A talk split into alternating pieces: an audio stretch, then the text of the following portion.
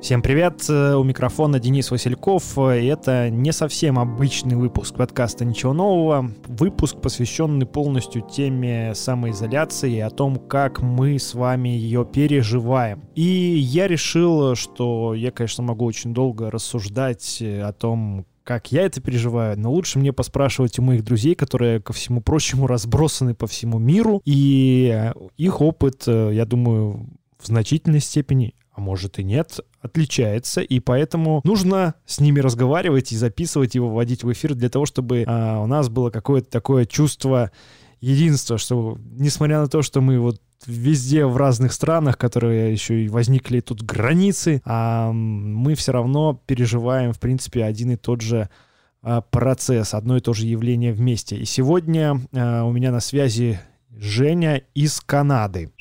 Привет, Женя. Как дела? Привет, Денис. Отлично. Где ты находишься, скажи мне? Торонто, Онтарио, Канада. О, класс. Какая у вас там погодка? У нас тут заметает. У нас плюс 5 и дождь. О, ну так мягенько, да? Серенько, да. Слушай, правда ли, что ты нарушаешь самоизоляцию или карантин? Расскажи, сколько ты уже находишься в таком... В какой-то степени, да, я вышел за сигаретами но это и по очень нужде. медленно и витиевато иду домой. Ага. Ну да. А. я нахожусь в этом уже, наверное, месяц плюс-минус. Оу. Там какое-то количество дней. Не знаю, я толком не, не считаю. Мгм. Месяц, да. А как это было? Как вы уходили? Это было в каких-то таких условиях паники, уход на самоизоляцию, либо это был твой вообще осознанный шаг, и ты до объявления официальных каких-то мер э, сам решил э, изолироваться? Ну, я сам решил, да. Ясно. Э, Что Это ста- было, Мгм. было до, за, за неделю, за две. А нет, за, не, за 10 дней, кстати, до объявления официальных мер по типа самоизоляции. И, в принципе, как бы такой полукарантин какой-то, да. Мгм. А скажи, э, какая, э, что стало причиной, почему ты это решил сделать все-таки? Ну, Что стало такой последней каплей, что ли? Что ты сказал, все, закрываюсь и, и буду карантинить. Я, честно говоря, не знаю, что, что послужило именно последней каплей. На... Я могу сказать, что послужило первой каплей, как бы. Нет, ну, конечно, ситуация неоднозначна и э, потребовала просто какого-то решительного действия, да, то есть мне было проще, потому что я, в принципе, работаю из дома, да, поэтому для меня как бы самоизоляция, она такая, ну так, очень лайтовая. Мгм. Вот. Что послужило? Ну, ну, первый сигнал был это, наверное, ну, помимо того, что это Китай, да, это вирус, и, и как бы стремительный рост по всему миру, и вспышки везде. Не знаю, честно говоря, какая-то Ну, ты почувствовал какую-то тревогу, да, какую-то, что ты не в безопасности, наверное, вот, вот что-то такое, да? Я почувствовал, что я буду не в безопасности. Мгм, мгм. Ну да, да, это тревога. Потому А, что Скажи, пожалуйста, а что из себя представляет э, вот сейчас условия карантина в Канаде и э, какие лично у тебя еще к ней э, расширения, либо наоборот э, ты где-то себе позволяешь э, нарушать или что-то делать? Ну, смотри, самоизоляция, это не карантин, потому что карантин это... Мгм. Более это такой же жё- бы, жесткий. Ну, это административно-юридический комплекс мероприятия. Са- каран- а Самоизоляция это все-таки ну, типа как твой личный выбор, условно говоря. Мгм. То есть у нас как бы не штрафуют, если ты выходишь на улицу и что там делать. Пока не штрафуют, да, то есть я не удивлюсь, если сегодня уже будут штрафовать за это дело. Вот. Сидеть дома, ну, то есть как мантру нам повторяют каждый день у нас пресс-конференции каждый день идут со стороны гостей. Они выходят, отчитываются, что сделали, что планируют сделать. И как мантра просто это было в такой, типа, просьбенной форме, да, то есть просто Мгм. пожалуйста, сидите дома. Потом как бы по- интонация послания поменялась. То есть это не просьба, это как бы, типа, уже, условно говоря, приказ почти, да, то есть сидите дома. Мгм. Потом жестко, все, сидеть дома. То есть, как бы, юридически пока ничего, видишь, ни- никаких мер нету за наказание, нарушение там домашнего режима. Скажи- есть комплекс там, типа, рекомендаций. Мгм.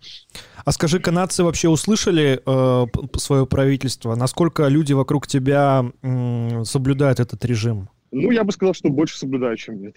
Канадцы услышали, сто процентов, потому что, ну, все все понимают, и как бы никто никаких иллюзий не питает.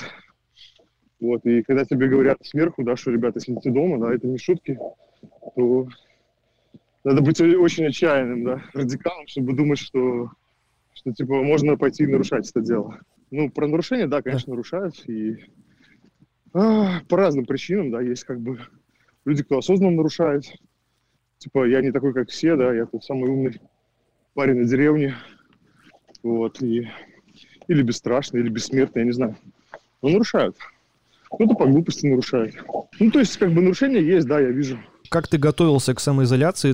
Ты закупался, не знаю, дополнительно какими-то продуктами, туалетной бумагой, там еще чем-то? То есть, э, как вообще процесс э, подготовки у тебя проходил? А, процесс подготовки, ну, первое, да, закупка, конечно же. Это был какой-то большой магазин? где тоже другие люди скупали. Тогда еще никто не скупал. Тогда было все абсолютно спокойно, и как бы вообще темы карантина не было как таковой. Поэтому я скупал в атмосфере такого совершенно спокойствия, и все было, и там и бумага туалетная, санитайзеры, и дезинфицирующие салфетки, что сейчас кажется уже какой-то дикой роскошью. Вот, и продукты все были. То есть я где-то месяц назад мы написали как бы базовый там список товаров, что нам надо на... Тогда еще писали на два месяца. Вот. А, то есть продукты питания просто как бы посчитали все, условно говоря, прям по калориям, да, сколько на чего надо. Плюс как бы мы не отрицали того, что может быть несколько сценариев развития ситуации. Там с, условно говоря, электричеством и без электричества. О, да? это очень круто прошарили. Да, поэтому у нас продукты 50% они под готовку, да, 50% они можно есть без готовки. Mm. Вот. И закупили все, забили холодильник, забили все закрома. И как бы туалетной бумаги много купили, к слову. Ну ничего, она не пропадет, Хотя... она не пропадет, это хорошо. Ну все относительно. В Америке это по сравнению с тем, как вы скупали в момент отчаяния, то мы купили вообще немножечко совсем. Угу. Вот, а... Ну, базовые какие-то витальные потребности. Второй, конечно, подготовка финансовая, потому что, как ты заметил, карантин идет параллельно с финансовым кризисом. Где-то они пересекаются очень часто, поэтому подготовка финансового состояния, соответственно, тоже большая часть этого пазла. Что я сделал, не вдаваясь там в сильные детали, я, конечно же, у нас нет никаких кредитов осознанно. И у нас счета разделены, Э, под разные. У нас выведен, часть я вывел кэшем, чтобы просто был кэш дома. Естественно, сразу все в двух валютах делаю. В канадском долларе и в американском. Это так. А, подскажи, э, вот за этот месяц э, вы испытывали хоть какие-то сложности в связи с вот этой режимом самоизоляции? Вот что-то можешь припомнить, сильно, сильно ли повлияло вообще происходящее на вашу жизнь? Нет, не сильно. Честно, не сильно. Вот вообще. Какие-то mm. очень, я бы сказал, несущественные изменения. Uh-huh. Ну, физическая активность, в первую очередь, конечно, страдает туловище страдает от карантина сильно. Даже там какая-то базовая там домашнее упражнение не сильно помогает. Я да, так да. понимаю, что кафе, рестораны, они закрыты, они не работают. Да. То есть, то есть сходить да. куда-то в привычное классное место, попить пивка, это не, пока недоступно. Не-не-не, с, прош... с прошлой недели, с понедельника абсолютно все так называемые non-essential угу. бизнесы, они закрыты. То есть И... Э, список бизнесов которые приравниваются к essential business, ну, то есть это типа жизненно важное. Uh-huh. А, все висит на сайтах, у нас система как бы координации очень сильно отлажена. Вот. Ну, то есть продуктовые аптеки, э, заправки, э, какие-то отделения банков выборочные, какие-то отделения почты выборочные работают. В принципе, наверное, и все. Все остальное не работает. Есть у тебя ощущение, что этих мер э, достаточно, и их хватит, и скоро все вернется в э, привычное русло? Хороший вопрос, я не знаю, честно говоря. Mm. Хватит оно или нет. Я думаю, что нет. Мало, надо жестче. Было, надо было раньше, на самом деле, надо было раньше и жестче. Uh-huh, uh-huh. Канада тоже очень сильно проворонила момент. Вот. У нас уже, когда во всем мире практически были закрыты границы, авиасообщение в Канаде еще все было открыто работало, и сколько мы хапанули зараженных, я не знаю. Но много. В связи с этим у меня а вопрос будет? про перспективы, да. Э, чего ты ждешь? Разные сценарии. Я могу сказать, что бы мне хотелось. Хотя, ну, хотелось бы, конечно, чтобы... Я думаю, что так, объективно, да, а, до конца апреля это ничего не закончится. Мы будем сидеть дома, социально дистанцироваться. Это сто процентов. А потом, потом, ну, наверное, начнем как бы возвращаться к привычному образу жизни. И месяц, два, три, я не знаю, сколько займет. Потому что вирус, я же говорю, только одна часть пазла. Экономика, безработица, там инфляция, курсы валют и так далее. Это вторая часть, которая только усугубляется. Поэтому не знаю, как будем возвращаться к привычному образу жизни. Ну, я думаю, что да черт его знает. Ясно. Вернемся. Ну, ближайших каких-то планов на лето или там на осень ты не строишь, да? Вместе с супругой вы не, не, не думаете об этом? Я, скажем, скажем так, до лета я точно ничего не строю. Вот. Летом, ну, хотелось бы, конечно, как съездить или расшевелиться уже, знаешь. Но я не могу ничего гарантировать. То есть даже в своих э, ожиданиях не могу ничего гарантировать. Мне кажется, это дольше продлится, чем, чем, чем мы думаем. Думаю, месяца три надо минимум, чтобы хотя бы начать восстанавливаться. Подскажи, что первым делом ты сделаешь, э, когда это все окончится? Куда пойдешь или что купишь, или что... Ты уже думал об этом? Конечно. Я Ш... пойду во Флориду. Чтобы что? Чтобы отдыхать.